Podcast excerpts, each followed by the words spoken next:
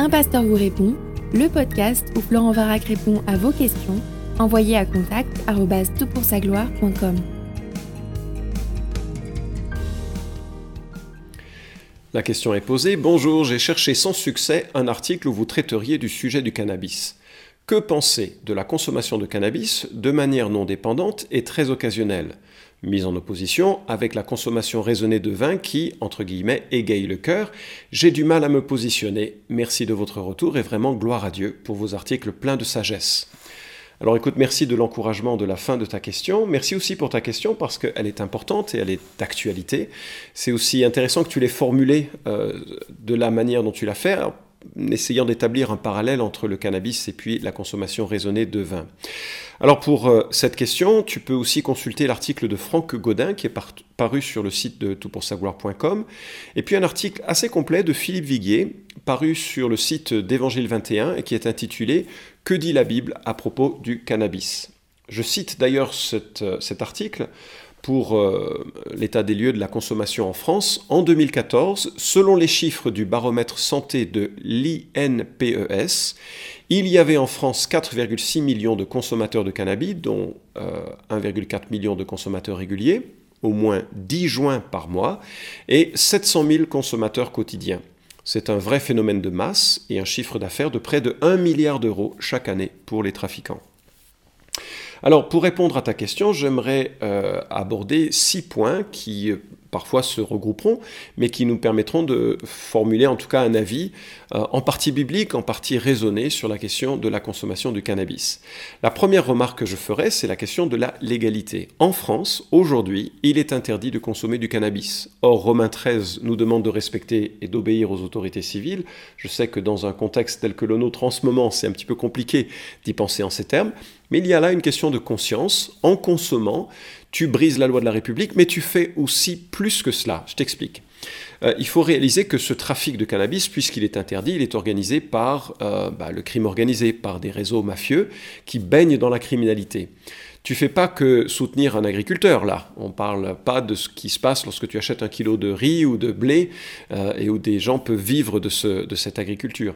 Non, là tu soutiens des réseaux qui sont aussi dans euh, la distribution, la production de drogues dures qui sont mortelles et la prostitution souvent, etc. Et enfin, il faut que tu saches qu'aujourd'hui, depuis euh, récemment d'ailleurs, il y a une loi qui a été votée qui décrète une amende forfaitaire de 200 euros pour consommation de cannabis. Donc déjà la question, si on est un disciple de Christ et en lien avec l'autorité euh, et le respect des autorités civiles, on est déjà bah, dans une situation où euh, on ne devrait pas en consommer. Point. C'est le conseil que je peux donner au regard de la loi française. Deuxième remarque, qui est celle de l'objectif. L'ambition première de la consommation de cannabis, c'est d'entrer dans un état altéré de conscience assez rapidement, se sentir bien, être paisible, avoir une sensation de bien-être qui est induite par l'une des deux molécules principales parmi les cannabinoïdes, ces plantes qui sécrètent donc ces, ces deux molécules, le THC ou le delta 9 tétrahydrocannabinol. Franchement, c'est quand même mieux de parler de cette molécule que de dire qu'on fume un chichon. Mais voilà, c'est le mot qui, euh, décrit cette molécule, ou le CBD, cannabidiol. Or, qu'est-ce qui se passe lorsque vise euh, cette, euh, lorsque l'on prend de la cannabis, on cherche tout de suite un état altéré de conscience. Ce n'est pas forcément le cas de la consommation d'un verre de vin. Tu peux boire un verre de vin pour le plaisir du vin, je parlais d'un verre seulement, sans que cela entraîne forcément des conséquences sur la conscience, sur les capacités. Alors, ce n'est pas toujours le cas, il y a certaines populations qui sont plus à risque, elles sont à risque d'être affectées par le vin plus que d'autres populations, elles ont un risque aussi de, euh, dépendance assez rapide au vin. Euh, donc je, ne donne pas là un conseil de prendre un verre de vin quand on en a envie, ce n'est pas, pas mon propos. Mais ce que je veux dire, c'est qu'on peut prendre un verre de vin sans chercher un état altéré de conscience, ce qui n'est pas possible du cannabis. Or, la Bible nous invite à maîtriser nos pensées, à les ceinturer. C'est un peu l'idée de sobriété, de maîtrise de soi. Or, le problème, c'est que le, cannabis engendre des sentiments qui nous déconnectent de la réalité, qui euh, désinhibent euh, dès la première prise. Certaines personnes se sentent plus intelligentes alors qu'elles ne le sont pas. Certaines personnes se sentent plus fortes alors qu'elles ne le sont pas, etc., etc. Donc il y a dès le début de la prise euh, un changement de réalité. Encore une fois, ce n'est pas le cas d'un verre de vin. Troisièmement, la question de la spirale. Tous les spécialistes, tous, vous diront que le cannabis est une porte d'entrée vers des drogues plus dures. Et on peut le comprendre d'ailleurs, parce que euh, puisqu'on recherche un effet avec le cannabis, eh bien il y a un phénomène d'accoutumance, et comme les situations de stress, les situations où on se sent incompétent ou en souffrance, ou vont toujours être le quotidien de la vie, enfin peut-être pas forcément le quotidien, mais des saisons de vie, on va vivre ces moments-là.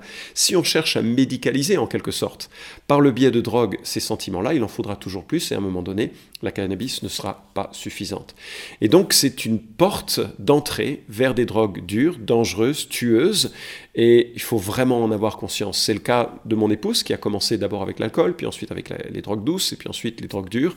Et il y a un chemin qui est assez terrible. Euh, Dieu merci, elle en a été délivrée au moment où elle a rencontré le, Seigneur, le Christ, qu'il a, qu'il, a mis à part un peu de, cette, de ce monde-là.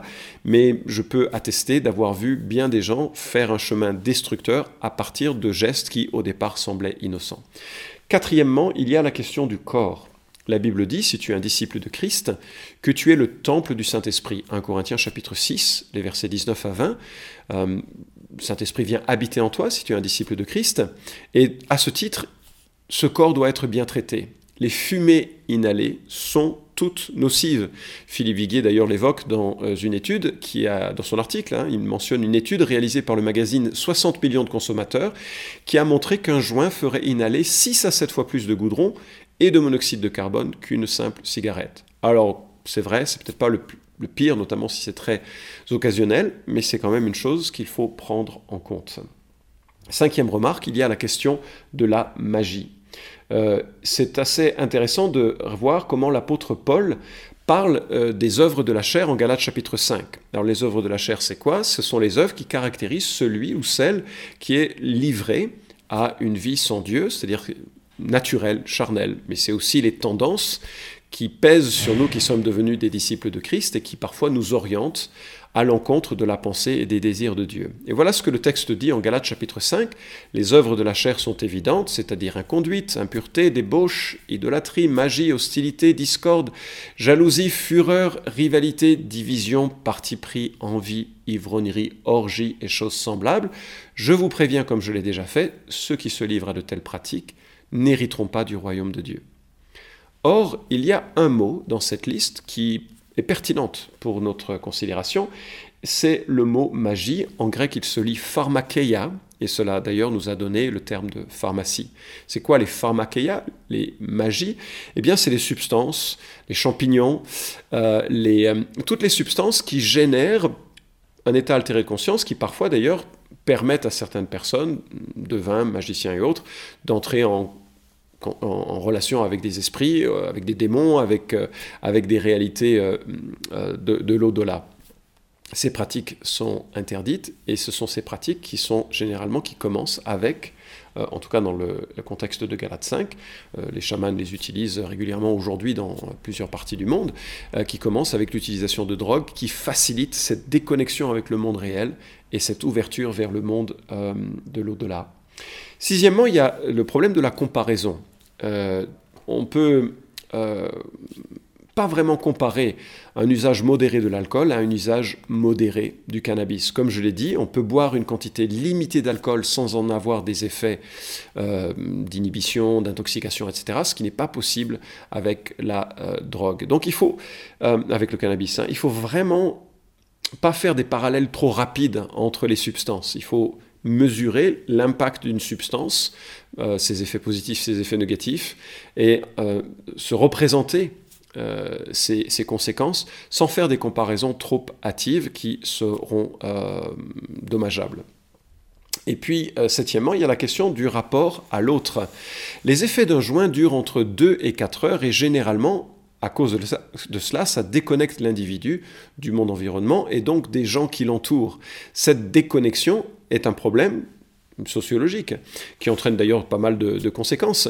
Et euh, je suppose que si tu es au bahut ou si tu as été au bahut, si c'est si aujourd'hui comme avant, les fumeurs de cannabis, ils formaient un groupe entre eux et ils n'arrivaient pas vraiment à lier des liens de la même manière, on va dire, en, tout cas pendant leur prise, avec euh, ceux qui n'en prenaient pas. Et, donc ça doit nous faire réfléchir, la relation à l'autre, elle est tordue par la prise de drogue, et euh, sans compter que parfois ça ouvre à des comportements que l'on pourrait regretter justement parce qu'on a perdu la sensibilité morale que l'on voudrait avoir en tout temps.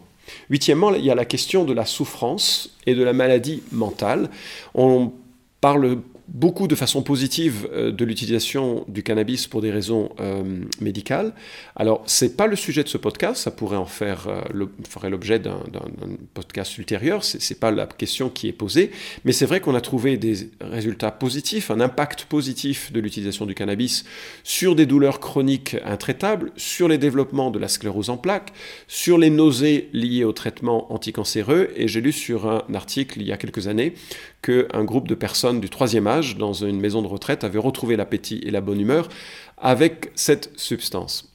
Ceci dit, euh, les impacts positifs dans ce contexte seraient peut-être compréhensibles parce que la gestion de la douleur, c'est toujours une gestion de positif contre négatif. Même les, les, les drogues qui abaissent la douleur ont des conséquences sur l'organisme. On doit toujours réfléchir au pour et au contre.